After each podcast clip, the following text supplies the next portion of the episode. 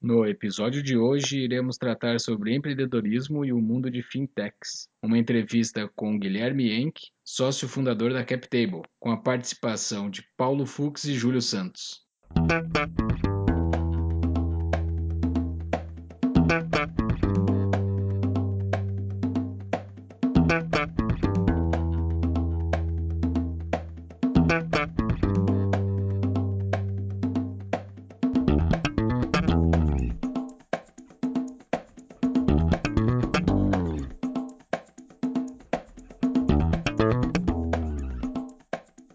Este é o Tapa da Mão Invisível, podcast destinado àqueles que querem ouvir ideias que abalam sociedades e não são ditas na mídia tradicional. Boa noite, Paulo Fux. Boa noite, Guilherme Enck.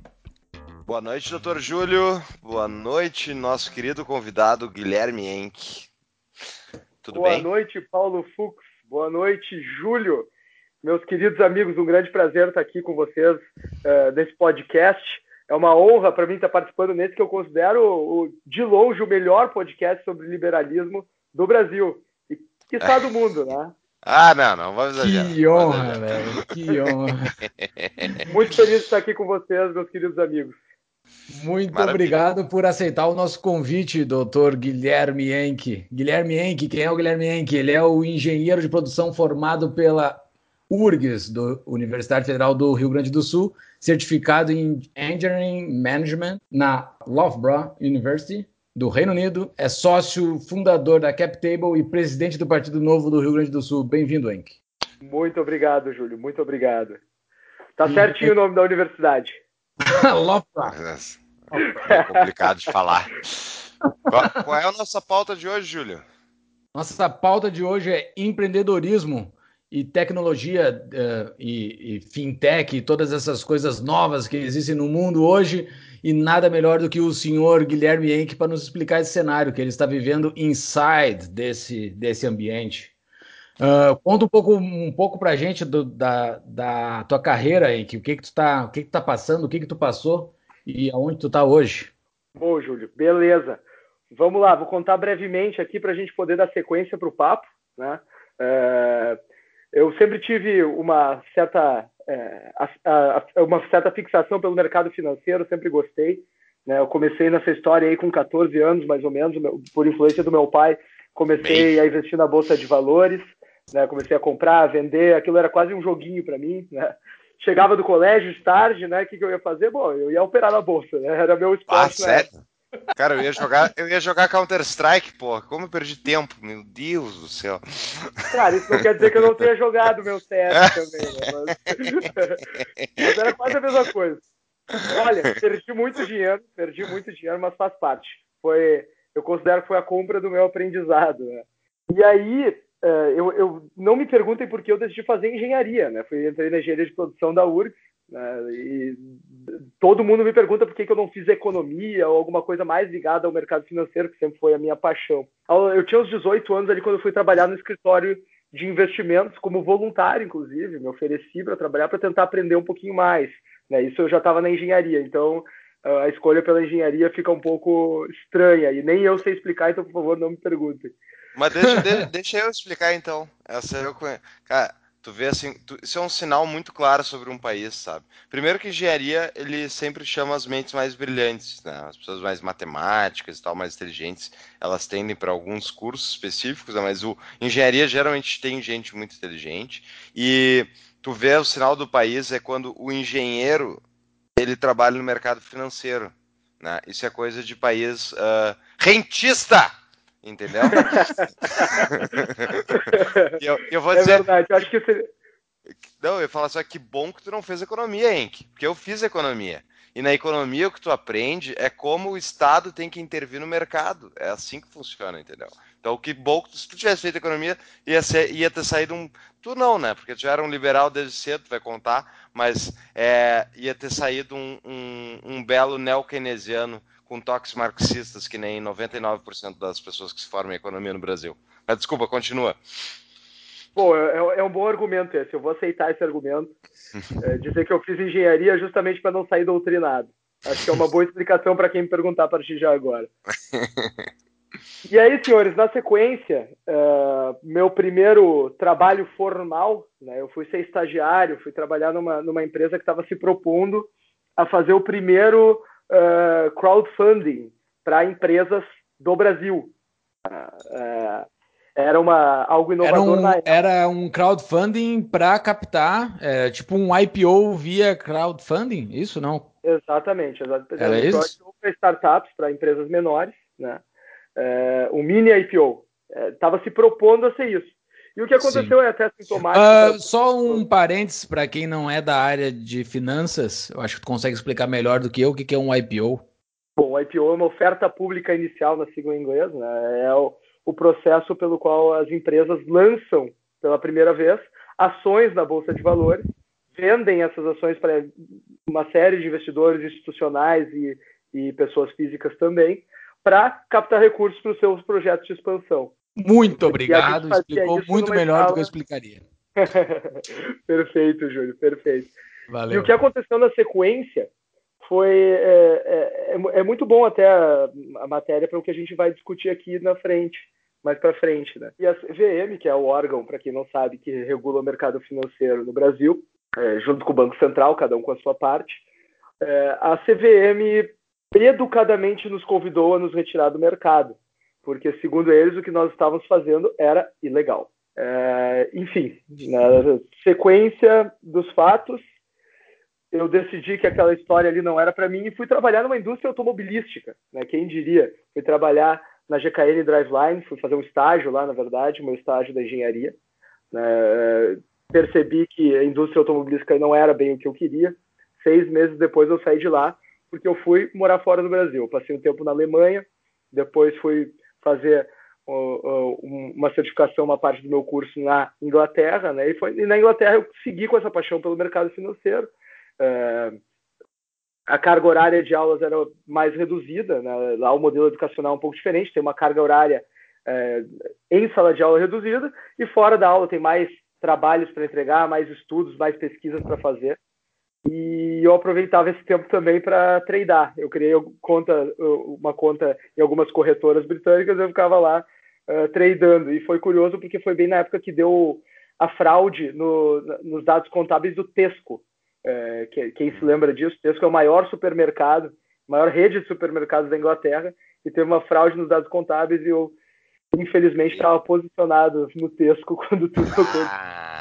Barbaridade. Fez parte da história de, um, de, um, de, um, é. de uma forma triste. Eu aprendi na cinta leve da pior forma possível. Putz. Black Swan? Black Swan. Black Swan acontecendo comigo.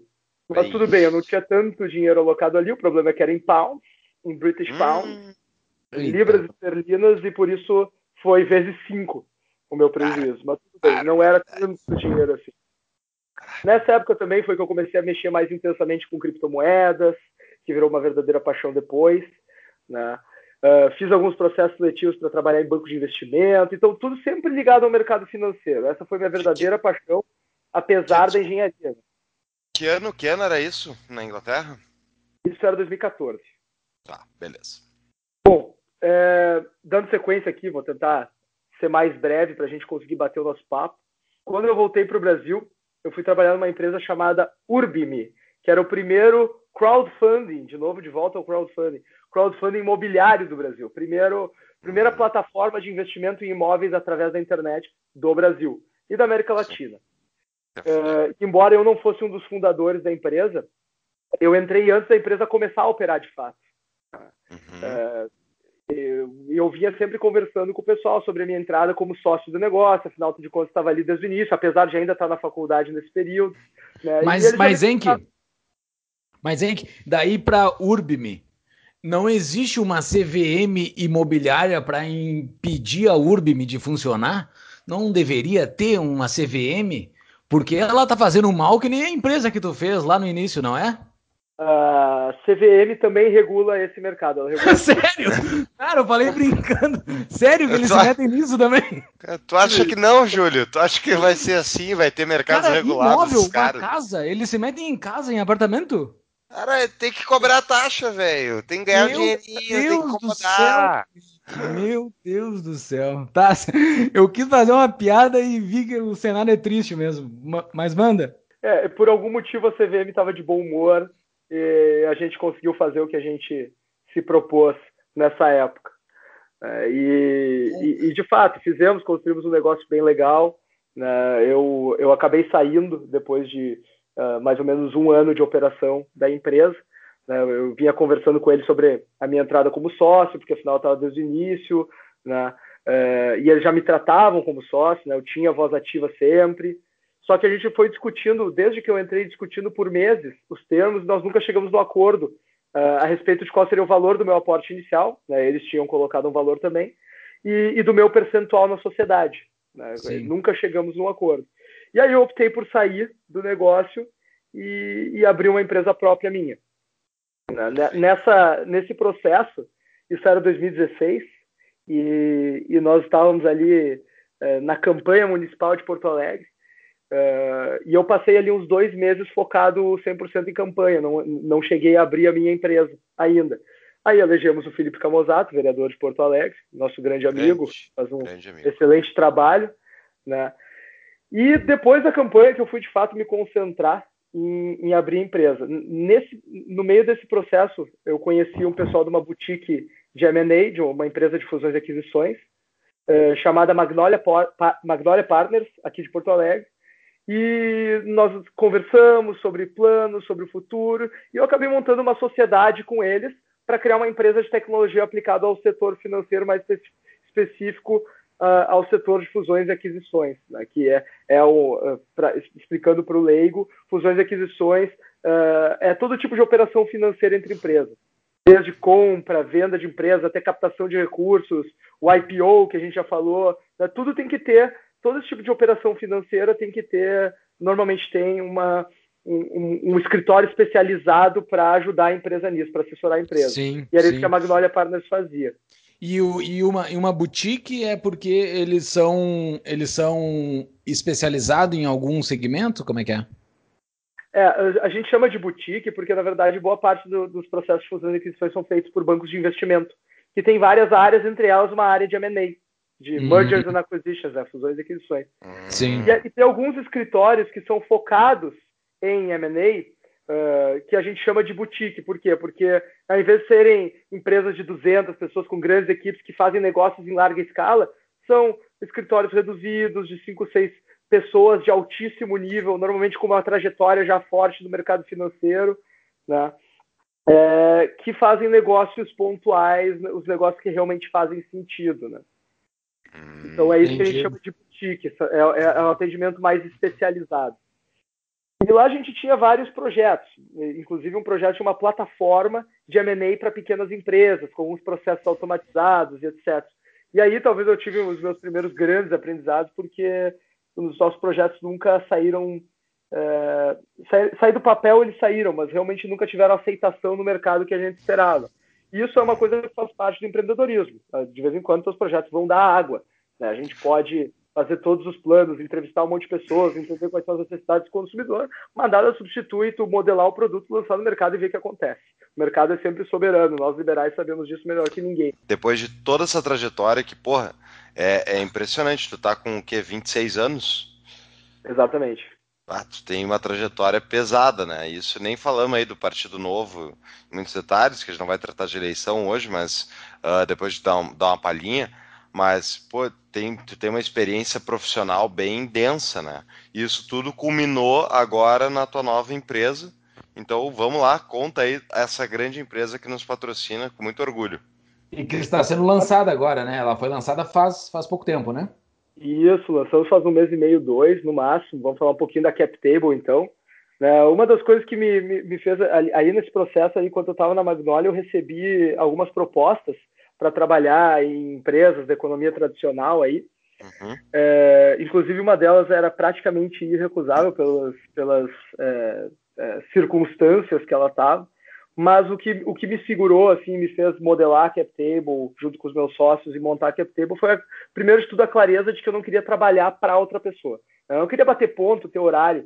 Eu gosto muito de trabalhar, né? mas eu, pô, eu gosto de ter horários meio, meio loucos, assim. Às vezes eu gosto de trabalhar meia-noite, uh, acordar às 10 da manhã, às vezes eu acordo às 4 da manhã já vou para o escritório, né, saio no meio da tarde para fazer alguma coisa, para ir dar uma corrida na rua. Né, eu tenho os horários meio loucos assim e eu, eu, gosto de respeitar isso, é a minha liberdade e eu tinha essa clareza de que eu não iria querer bater ponto, ter horário, trabalhar das 9 às 6.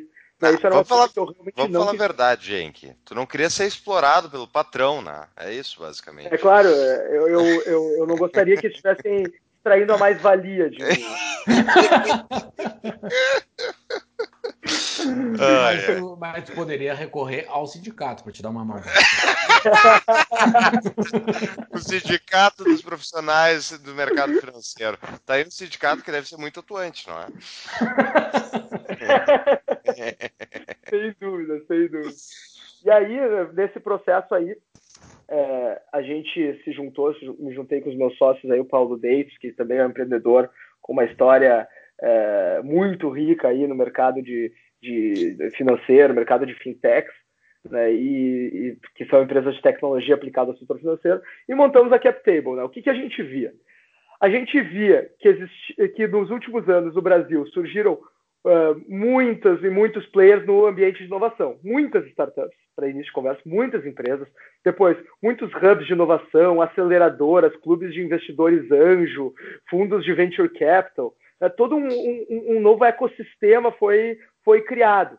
Só que para nós ainda tinha uma variável que não estava bem equacionada, que era que a gente tinha de um lado é, muitas startups em busca de capital para escalar os seus negócios, para crescer as suas empresas, e do outro lado, nós tínhamos muitos investidores que estavam loucos para investir nessas startups, mas não tinham um instrumento, não tinham a ferramenta para isso.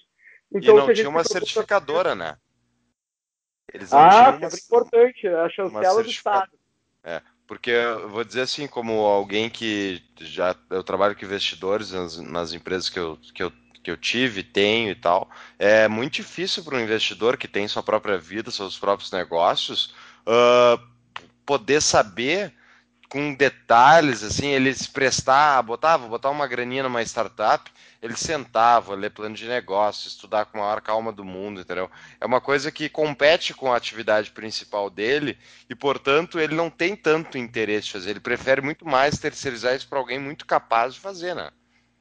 Ah, não, sem dúvida. Quando tu falaste numa certificadora, eu entendi que fosse algum ente estatal aí, mas, não, claro, uma certificadora privada, uma certificadora privada faz muito mais sentido para esse mercado principalmente, né?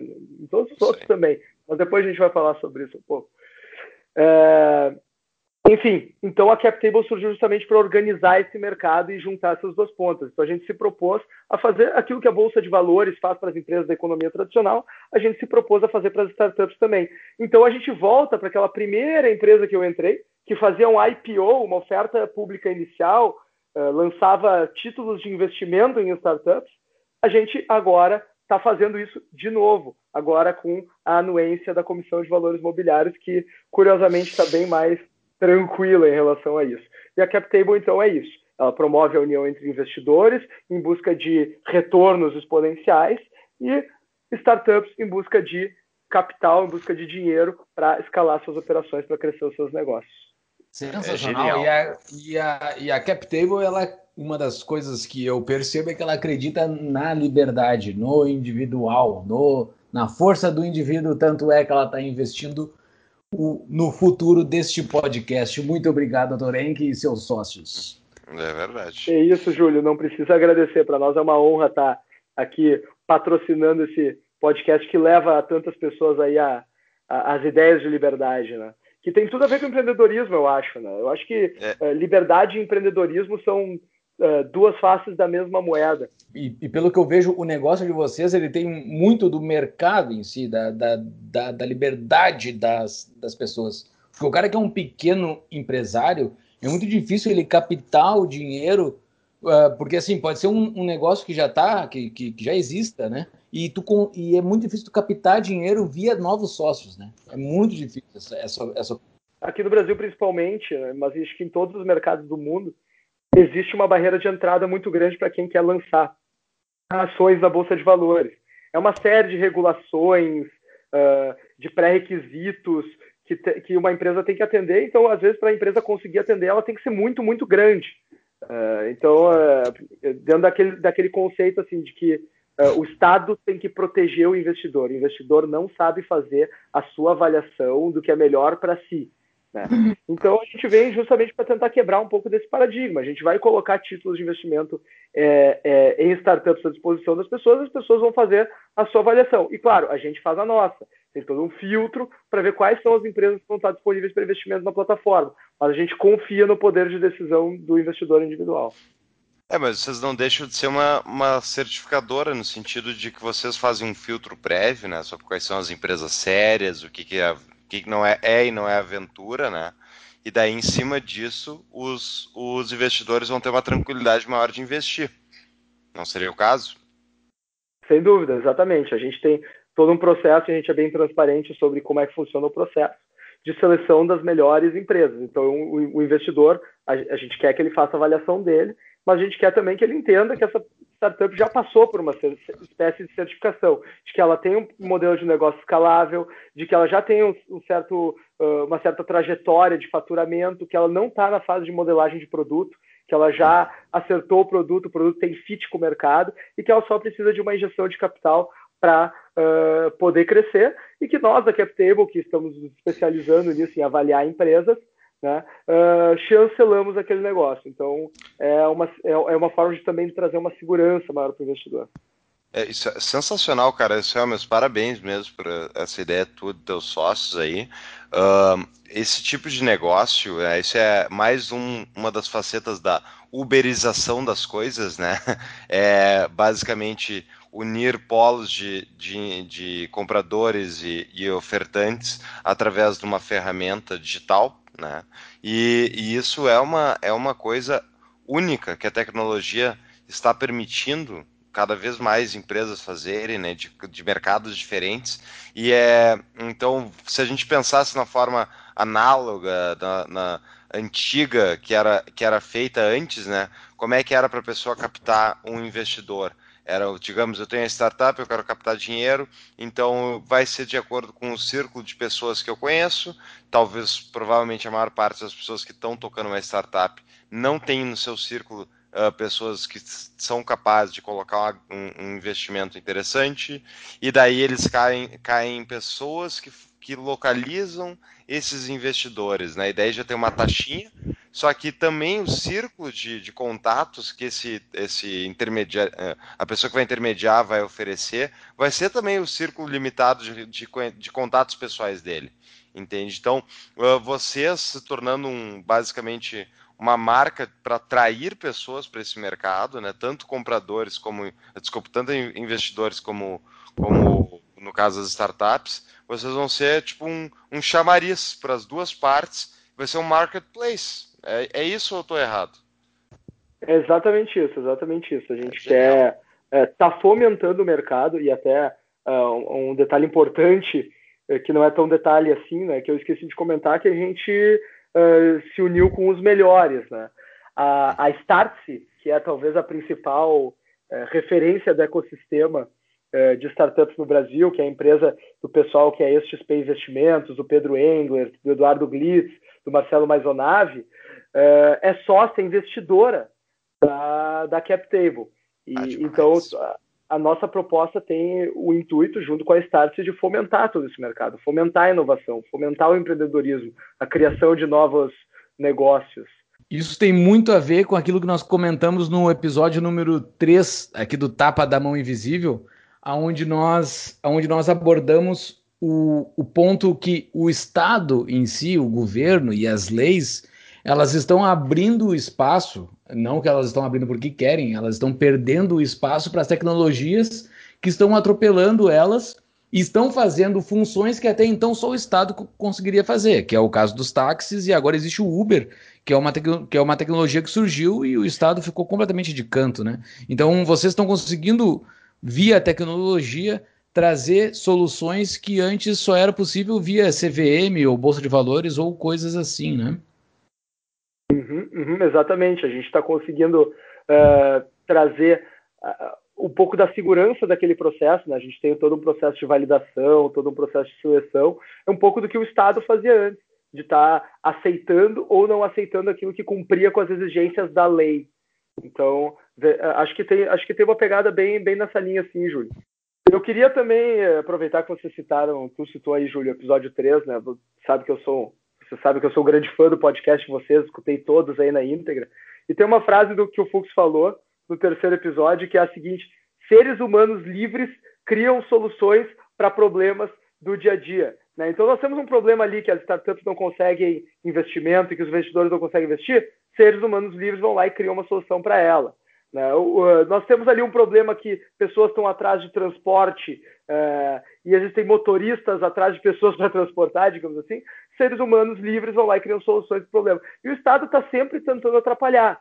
O Estado estava tá, lá dizendo que a gente não podia fazer aquilo lá atrás, quando a gente tentou, está lá tentando regular o Uber e tolher a liberdade das pessoas. Né? E, e, o próprio Kirchner, que fala muito da, da, da ação empreendedorial, do efeito da ação empreendedorial na sociedade, né? que, que fala muito isso, que criar uma nova realidade que antes não existia, precisa, o empreendedor precisa estar livre para conseguir fazer isso senão a gente gera, acaba gerando distorções no mercado, que a ação humana, na forma como Mises uh, coloca, ela não acontece com os incentivos corretos e acaba gerando distorções que depois vão ser corrigidas. Né? Vocês veem quão diferenciado é esse Guilherme Henke, né? que o cara cita Israel Kirchner e depois Mises na mesma frase para falar sobre empreendedorismo. Não é à toa né, que a escola austríaca produz, uh, produz esse conhecimento e, aí, e aí vai um pouco da voltando para o ambiente que as pessoas que entendem de economia na visão da escola austríaca aplicam isso nos seus negócios dia a dia, né? Eu acho em que até eu quero comentar do ambiente de negócio, mas eu tu concorda ou não, mas enfim, uh, te perguntar, tu concorda que o que a, o teu conhecimento de escola austríaca de economia te auxilia nessa, nesse entendimento de mundo, nas decisões de investimentos de empresa que tu faz? Sem dúvida, sem dúvida. É muito bom entender como é que o mundo de fato funciona. Isso ajuda muito como empreendedor e como investidor. Uh, inclusive, eu posso dizer como investidor, é, que eu continuo brincando com a bolsa, né, que é uma coisa que eu gosto bastante. Eu sigo, eu sigo um conceito bem da escola, bastante da escola austríaca, né, de tentar antecipar é, os momentos ou me, pelo menos me proteger dos momentos de crise, né, seguindo a teoria austríaca dos ciclos econômicos.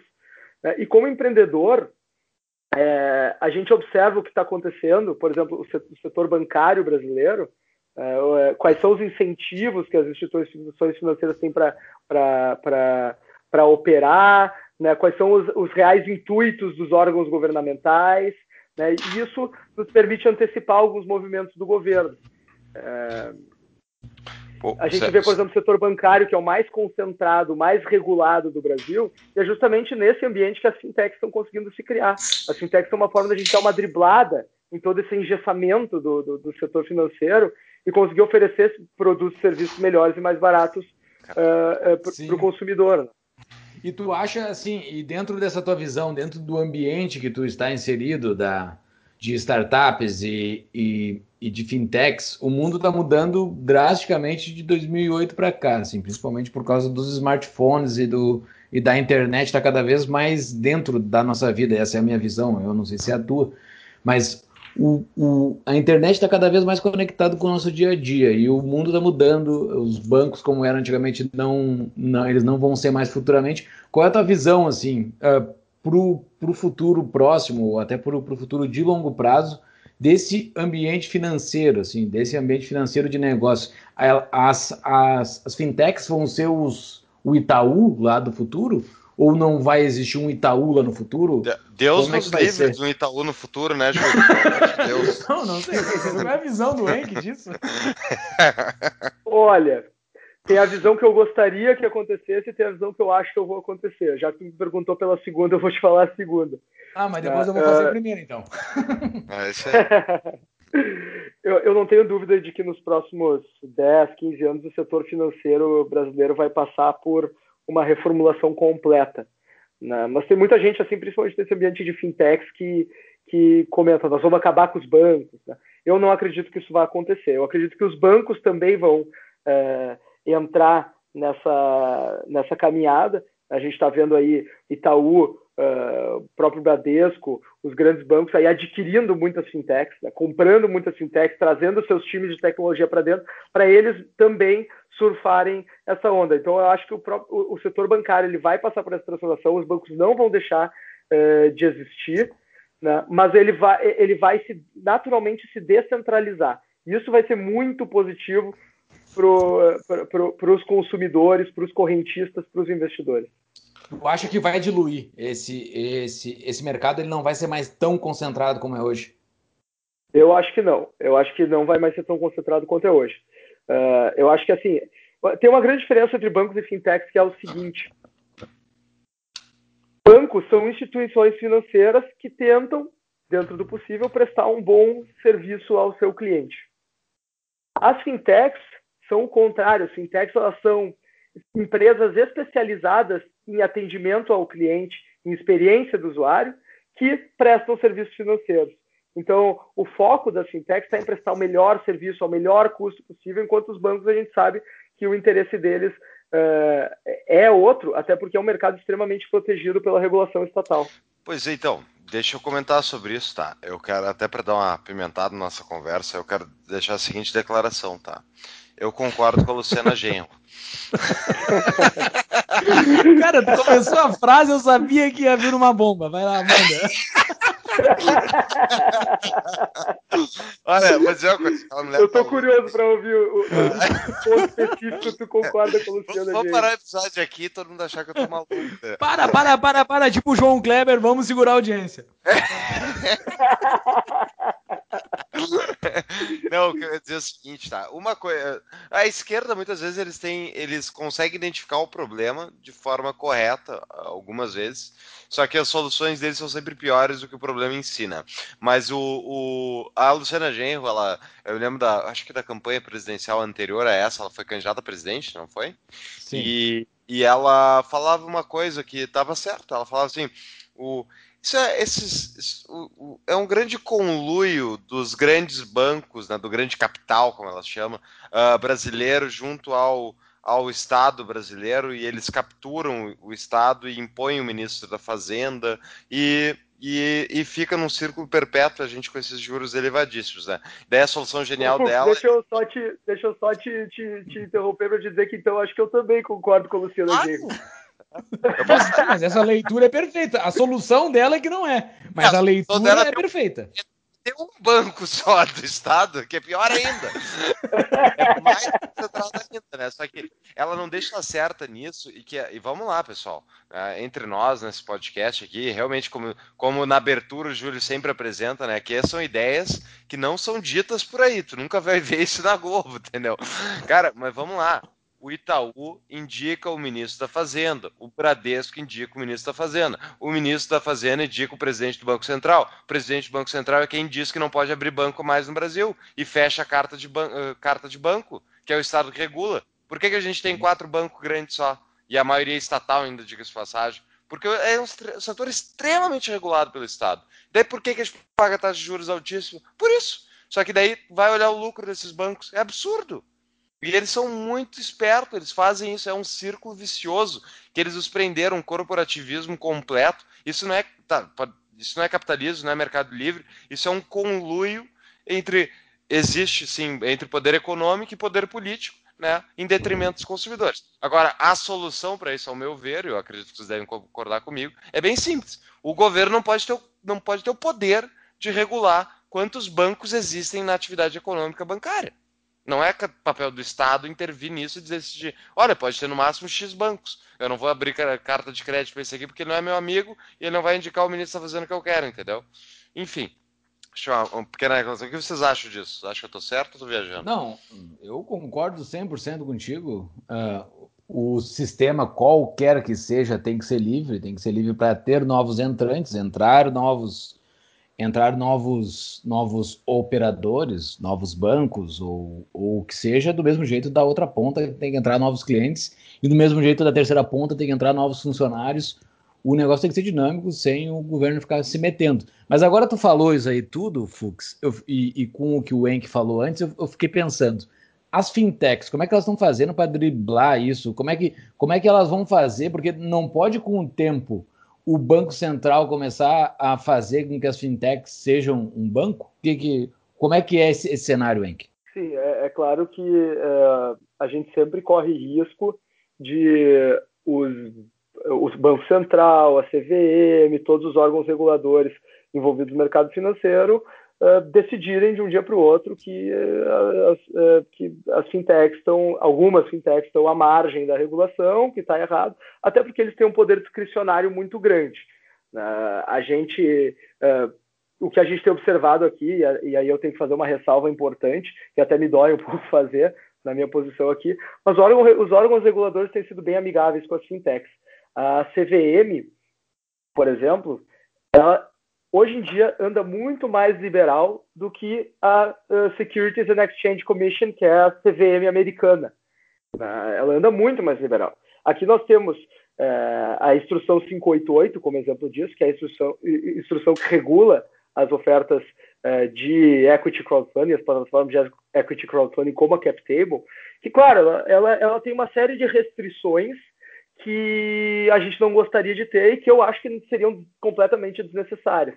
Mas ela já é um avanço muito grande em relação ao que a SEC uh, americana propôs com o Jobs Act, que é também uma, uma, uh, uma instrução, uma regulamentação para as plataformas de equity crowdfunding, mas é extremamente mais restritivo. Uh, eu realmente acho que eles acham que eles estão protegendo o pequeno investidor nesse momento, tá? Sim eu tenho essa impressão. Mas, Mas é assim, claro porque os grandes. Mas é porque os grandes ainda não estão perdendo muito, né? Quando os grandes é possível, começarem Júlio, a É possível que a pressão aumente, que o lobby é, aumente. Quando os grandes começarem a sentir muito. a pressão, vocês uh, provavelmente vai vir uma, alguma pressão grande em cima de vocês. Porque, por exemplo, vocês ainda não são uma instituição aos olhos do Bacen, né? Não, não somos. A, a, a, inclusive, a gente não faz nada que possa ser regulado pelo Banco Central por enquanto. Por enquanto, Sim. nós fazemos ofertas públicas de valores mobiliários e quem regula, então, o nosso, a nossa atuação é a Comissão de Valores Mobiliários da CVM. Uh, mas, Oen, o, o Bacen, né, o Banco Central, ele andou atacando nos últimos dois anos um, uma, um certo, uma certa fintech de, que tem uma cor roxa, né? Para a gente não citar, porque não estamos patrocinando, não vamos dizer qual é o nome. e eles, eles andaram atacando, né? Com uma regulação da noite para o dia, uh, o Nubank, né? Que era quem eu estava comentando, e basicamente mudando as regras de funcionamento, de, de quanto tempo a, a, empresa pode operar com o giro no cartão de crédito, dos valores que eles têm que pagar para os pros, uh, enfim, para o comércio que, que ganha o dinheiro do cartão de crédito, né? E daí Uh, dizem as más línguas aí que isso tinha um envolvimento com um certo ministro da Fazenda da época, que era o antigo executivo de um outro banco. Eu não sei se é verdade ou não. E nem sei se eu posso dizer isso, senão Sim. liable for ação judicial. Fake news! Fake news! Fake news, fake news, tá, pessoal? Mas o que eu ia falar é que uh, eu acho tá? Uma opinião em relação. A, eu já conheci alguns, alguns funcionários desses órgãos públicos que são uh, órgãos reguladores e a maior parte das vezes os, os, funcionários são muito competentes, eles são pessoas éticas até inclusive, só que o problema é que as decisões todas deles, obviamente, por ser um órgão estatal, e isso não só no Brasil, nos Estados Unidos, na Europa, em qualquer lugar do mundo, um órgão estatal ele tem um poder discricionário político lá na final e, quem, e tu pode ter uma, um, um bando de funcionários tecnicamente muito bons, concursados, gabaritados, que fizeram uma, enfim, se prepararam para estar tá naquela posição, só que no final das contas eles respondem a um político ou a um indicado de um político. E esse indicado político quer ganhar o dinheirinho dele em conluio com, enfim, o poder econômico e tal. E basicamente fechar o mercado para os amigos do rei. Isso é, isso é inclusive uma a, a minha, minha até um parênteses aí para falar um pouco de liberalismo, mas isso é o, é o, que eu vejo como grande problema no mundo inteiro. As pessoas acham que a gente vive no capitalismo, na verdade a gente vive num sistema chamado intervencionismo, como o Mises já citava. E a principal coisa, ao meu ver, é que tipo é um sistema corrupto, é, inerentemente corrupto, porque ele é justamente um sistema onde os amigos do rei se grudam ao Estado né, para fechar o seu mercado e ficar uh, sugando aquela vaca leiteira ad eterno, que somos nós, né, os consumidores, que vamos ficar pagando por bens mais caros, ou enfim, uh, tão menos eficientes e não, e não vivenciamos um mercado livre. O Brasil é o melhor exemplo disso, né? Tudo mega fechado, o comércio externo é mega fechado e tal, e a gente paga preços exorbitantes para tudo. E os empresários aqui, eu falando como empresário também daqui, uh, se beneficiam de mercados fechados. Né? Eu, eu não é o meu caso, mas é o caso de muita gente. Mas desculpa, então eu tô saindo uma tangente aí. Mas vamos voltar ao nosso tópico, Júlio. Ou enfim, é. comentem, né, o que vocês acham. Não, é, eu acho que o, eu acho que do que tu estava falando aí desse desse cenário intervencionista do Brasil, que ocorre tanto no setor financeiro quanto em todos os outros setores que nós, que nós trabalhamos, que nós estamos in, interagidos, como já citamos no episódio 3, uh, eles, eles tendem a sofrer, eles tendem a ser agredidos por essas novas tecnologias. Entretanto, os players que já estão dentro desses mercados, eles tendem a ser, ele, como tu já falou também, como tu acabou de falar, eles tendem a fazer esforços para com que o, o, o, próprio Estado bloqueie os novos players de entrar, que é o talvez o risco que o ENC possa ter aí no futuro, no momento que a água começar a bater na bunda dos grandes bancos. Né? Eles vão fazer com que o Bacen uh, tome alguma força em cima dessas novas fintechs, porque o, o, o ENC, uh, ele tá, a, a, a empresa ela está vinculada à CVM, mas eu imagino que as fintechs estão tomando essas porradas direto do, do, do Bacen, né? Como é que elas estão fazendo para se defender disso? Como é que elas estão fazendo? Elas estão inovando? Elas estão tendo diálogo com o Bacen? Tu sabe o que está acontecendo, Henk? Bom, uma das iniciativas que eu sei que está que tá acontecendo é que foi criada a Associação Brasileira de Fintechs, uh, da qual o meu sócio na CapTable, Paulo Deitos, é um dos diretores. Uh, as fintechs estão se organizando para pelo menos ganhar uh, um pouco de poder de barganha frente à CVM, frente ao Banco Central, para tentar que o mercado seja um pouco menos regulamentado, um pouco menos restritivo uh, e engessado. Uh, sobre o que o Fux comentou. Não, mas peraí, sabe o que está faltando, né, Henk? O sindicato das empresas de fintech brasileiras. Desculpa, continua, continua. sobre, sobre, o que tu comentaste, né, Fux, do, do, do, da empresa Roxinha, né? Eu não conheço o caso de perto, mas a própria empresa Roxinha ela é fruto de uma distorção mercadológica gerada pelo Banco Central, né? Porque hum. cabe ao Banco Central aqui é para nós discutirmos. Cabe ao Banco Central definir quantos dias pode ficar no giro do cartão? É, cara, é inacreditável. É óbvio que não. É óbvio é, que não. Exatamente. Quem, é, me, banco... eu, quem, é que, quem é que decide isso? Como é que uma pessoa vai de, pegar esse. Essa não, vai ter sozinho a resposta para essa pergunta. Essa resposta está espalhado na sociedade, tá? é o conhecimento descentralizado, é, o, é o, a ordem espontânea do Hayek. Isso não existe uma pessoa dizer de antemão qual é a resposta dessa pergunta. Como é que um ente vai chegar e dizer discrecionadamente é assim, é tantos dias? Deixa o mercado, mercado livre e daí vai ter gente que vai oferecer com X dias, outros com, com Y, e as pessoas vão escolher o que elas quiserem. Qual é a dificuldade de entender Exatamente. isso? Eu não consigo entender alguém que pensa que tem que ter um órgão que tem que dizer quantos dias é, é, o, é o suficiente. É o fim da picada. Desculpa, Exatamente. vai lá. A gente tem, e a gente tem, eh, citaste Hayek, né? O Hayek hum. diz que os mercados são processos de aprendizado social.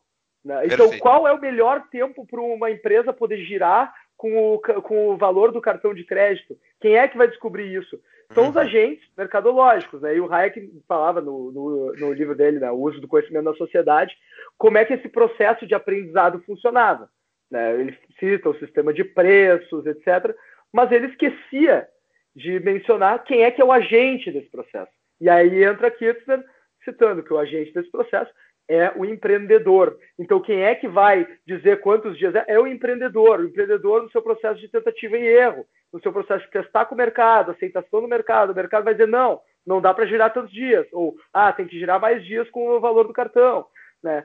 Então, é, é esse processo que a determinação top-down de uma autarquia estatal tranca. Então, esse processo de aprendizado acaba não acontecendo aprofundando, né, talvez essa seja a maior discussão é, entre os liberais é, se é, reserva fracionária é fraude, se reserva fracionária não é fraude. Aí é, é um episódio inteiro. É, né? exato que eu ia falar. Isso, isso é um episódio próprio, cara.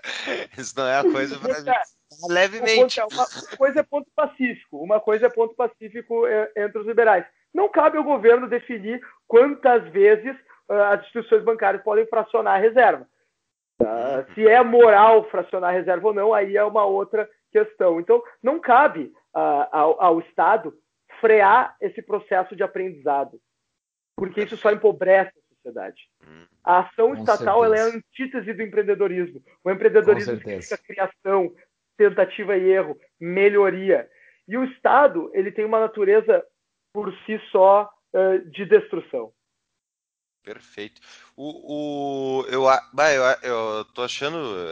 Esse papo ele me interessa muito, assim, porque tu vê. A gente tá falando do sistema financeiro, o sistema financeiro ele é o sangue do, do, do sistema, né? É onde está correndo tudo, né? Tá correndo o sangue do nosso sistema inteiro que está afetando a vida de todo mundo. E a maior parte das pessoas, coitadas, é alienada em relação a isso, por escolha própria, mas também porque foram ensinados, né? Uh, na escola, enfim, na verdade nunca foram ensinados. Ninguém sabe, é, é a grande mistério. As pessoas acham eu, pô, os, os nego velho acham ainda que o, o, a moeda a, a, moeda estatal é ancorada no padrão ouro. Eu garanto para vocês. Faz uma pergunta entre caras com mais de 55 anos de idade, eles acham que eles estão no padrão ouro ainda. Eu Não, se tu for pegar, e se tu uhum, for pegar 80% da população, se tu, sei lá, eu tô chutando um número, mas provavelmente é um número bem alto. Se falar, não, é só imprimir mais dinheiro. Para pagar as é. contas é só imprimir mais dinheiro. Não há uma correlação de que tu imprime mais dinheiro e tu gera uma inflação e tu perde o valor de todo o outro dinheiro que existe. Não, é só imprimir mais dinheiro, é só o governo pagar. Ponto, paga, gente... pagando. É que nem o Ciro Gomes falou na campanha. Pagando. A gente pode fazer, e ó, vai fazer certamente um episódio específico sobre bancos centrais, né? Ao meu ver, Por o grande... favor, me convidem. É, cara, com certeza. Esse é o, o grande mal. Eh, se, se, existe um diabo na Terra aí, o, o, o Júlio, que é o, o religioso entre nós, é, eu acredito que tá o, é, tá no, tá no, o diabo tá nos bancos centrais, né? Os bancos centrais uh, é, eles são a maior ferramenta coercitiva e maligna que existe em, em, todas as economias, não é à toa, né? É o cerne do controle estatal sobre a economia. Eles têm o poder de diluir o nosso poder de compra da noite para o dia, simplesmente criando dígitos hoje digitais, né, e, colocando em contas desses bancos amigos do rei aí e desvalorizando a nossa moeda.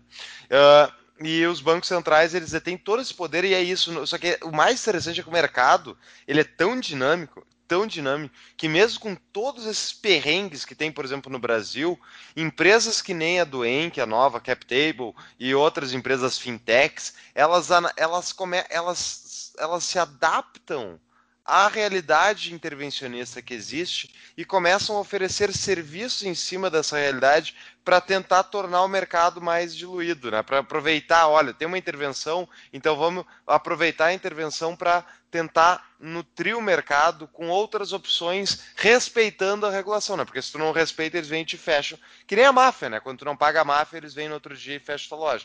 Então, esse tipo de coisa uh, é muito interessante que a intervenção estatal abre a possibilidade de empresas operarem a intervenção para o mercado. É, enfim, uma coisa que eu acho muito interessante. Não que a tua empresa não fosse existir, né, que no, no mercado totalmente livre, com certeza iria, só que provavelmente o formato dela teria algumas diferenças. E não só isso, os, o, a quantidade diferente de opções que teríamos né, seria muito maior de Exato. empresas financeiras que poderiam ser investidas se não tivesse uma CVM, um banco central por trás, né, escolhendo o que, que pode e o que, que não pode. E nesse contexto, então, Henk, uh, assim, nós estamos falando bastante do nosso contexto Brasil, né, de, de Banco Central e CVM. Como é que é o contexto de fintechs fora do Brasil? Ele, ele é diferente? Ele, como é que está ocorrendo lá, lá no mundo civilizado? Fora de nós aqui que estamos andando em cipós e tem macacos nas ruas. Bom, é, é, eu acho que as fintechs talvez sejam aquelas startups, aquele setor de startups que está mais bombando no resto do mundo, né? Sempre tem ciclos, né? O próximo ciclo talvez seja das health techs, né? As empresas de tecnologia aplicada à saúde. Mais para frente vai vir o das agrotechs, talvez. Mas por enquanto ainda é, a gente ainda está vivendo um momento das fintechs, das empresas de tecnologia aplicada ao setor financeiro. E a gente tem alguns contextos diferentes no mundo. Né? A gente tem uh, as primeiras e mais disruptivas fintechs surgindo no, no Reino Unido, né? O Reino Unido foi o primeiro. E é curioso, porque é talvez o lugar onde o, o, mercado financeiro e bancário tenha sido mais desregulado. E foi, inclusive, nos anos 90, por um primeiro-ministro do Labour Party, do Partido Trabalhista Britânico, que uh, o setor financeiro foi desregulamentado justamente para dar mais dinamismo. É, então, as, as fintechs começaram mais forte no Reino Unido. Nos Estados Unidos começou a surgir um movimento muito forte. Hoje em dia é impressionante o movimento de fintechs nos Estados Unidos. E nós temos, pasmem, um movimento de fintechs muito forte na China. Né? Ah, é, mas, mas, é importante a gente fazer uma distinção também, porque o movimento é, de fintechs da China ele tem, ele tem uma peculiaridade em relação ao resto do mundo. Ele é centrado em algumas empresas. Né? Nós temos a, o WeChat, que é a espécie de WhatsApp deles lá, só que é o WhatsApp que tu uh, compra coisas através dali, enfim, tem um monte de coisa que tu hum. faz através do tal do WeChat. O Baidu, que é o Google chinês, o Alibaba, né, que desnecessário dizer é a Amazon chinês, hoje em dia é maior que a Amazon, é uma das maiores empresas do mundo. E nós temos também a Tencent, que é como se fosse uma holding que investe em várias e várias empresas de tecnologia. Nós temos esses quatro players que dominam o mercado chinês de fintech. Né? Então, nós temos um mercado que, apesar de ser uh, extremamente pulverizado em termos de serviços, né? tem uma fintech que oferece microcrédito para tal coisa, uma fintech que oferece um cartão pré-pago, enfim, uma empresa para cada serviço, ele é centralizado nessas quatro empresas. Mas é curioso porque o chinês ele tem uma, uma certa paixão pelo, pela novidade no mercado financeiro que não se vê nos outros países. Curiosamente, assim, estive na China uns anos atrás e eu lembro de estar caminhando num parque e um monte de chinesinho mexendo no celular. E eu pergunto pro, pro, pro, pro um amigo meu que estava me assessorando lá, que vocês inclusive, inclusive conhecem, é um empresário uh, porto-alegrense ah. aqui que China, mas eu não vou citar o nome agora. e... Conheço a Brasil. e esse empresário perguntou para mim o que, que eu achava que esses chineses estavam fazendo, chineses de 15 anos mexendo no celular, no parque.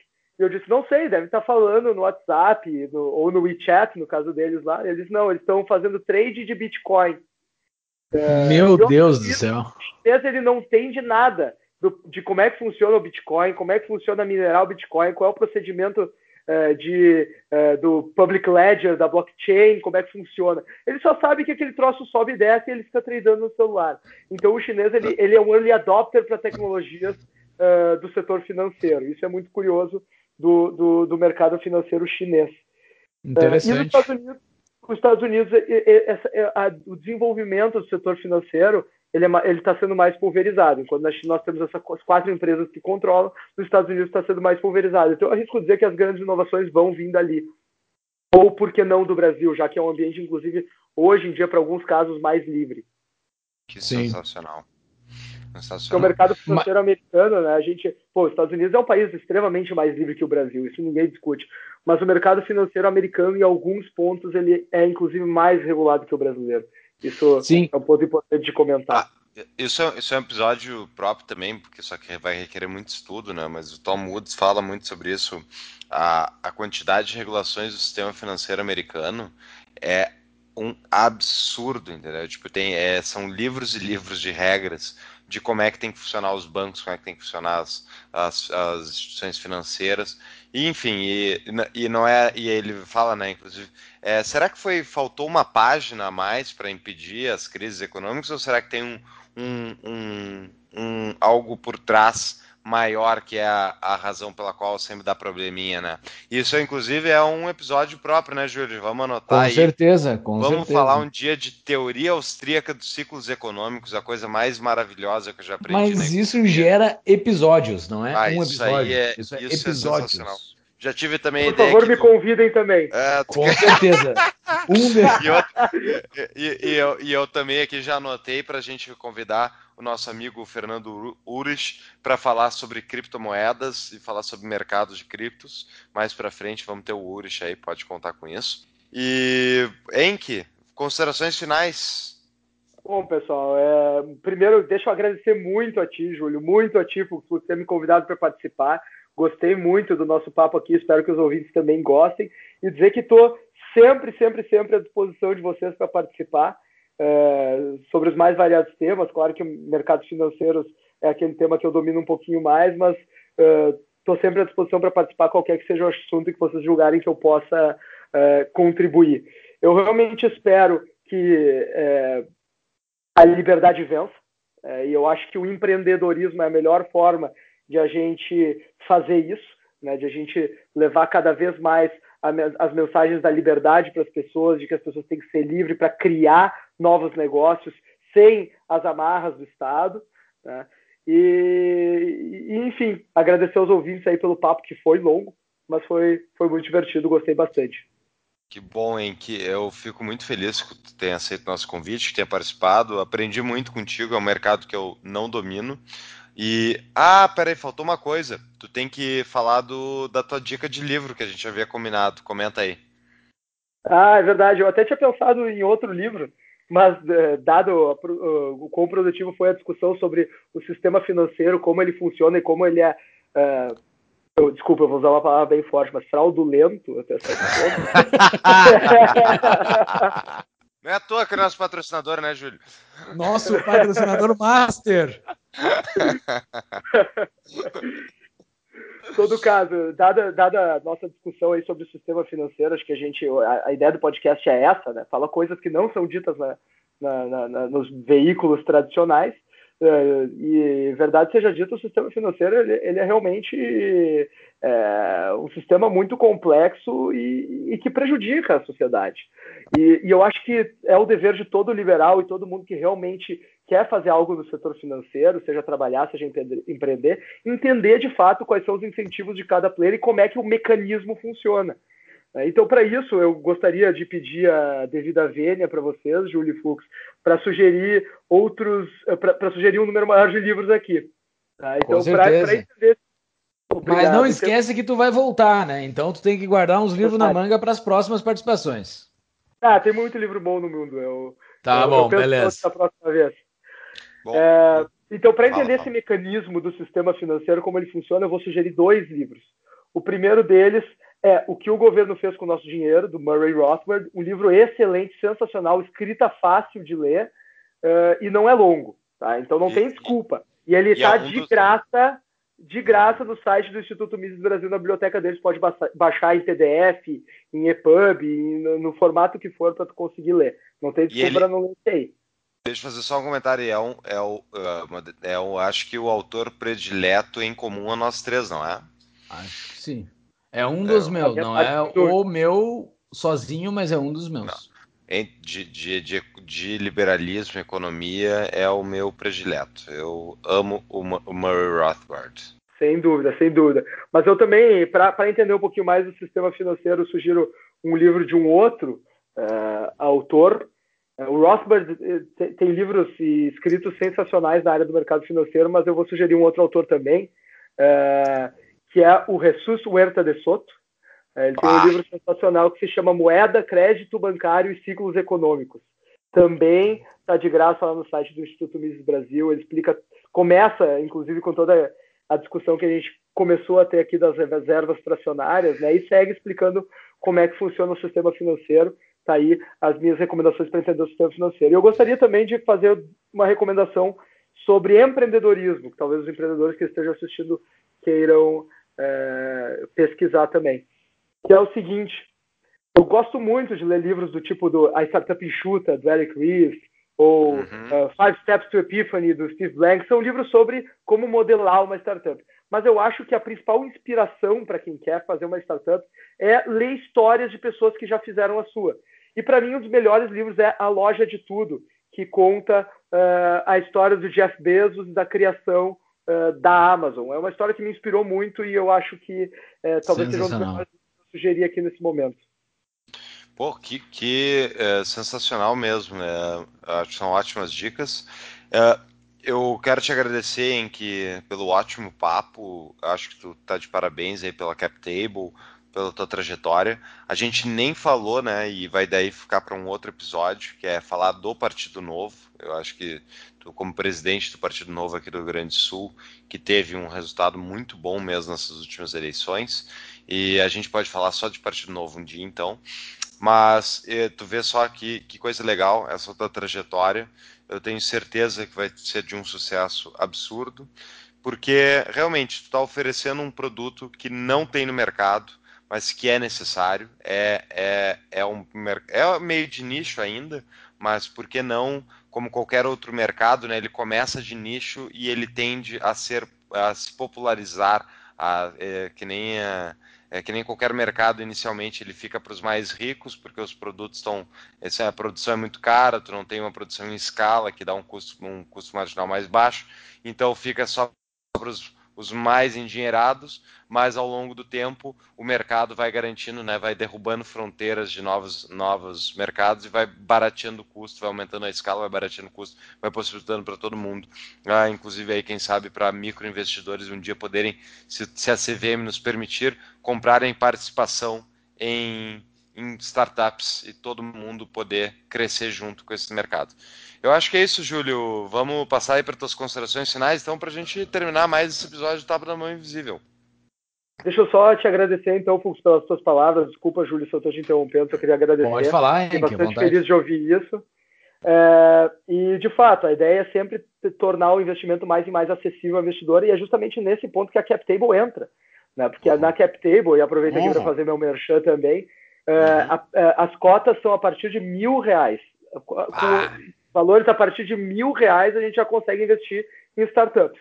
Né? E, e aquilo que a gente sugere é sempre investir em startups é um investimento arriscado, pode dar muito dinheiro, mas é arriscado. Então a gente sugere separar um pouquinho ali do seu portfólio, do seu patrimônio para investir em startups e monta um portfóliozinho. Não investe tudo numa só. Investe em cinco, seis startups, já que com mil reais consegue investir numa cota.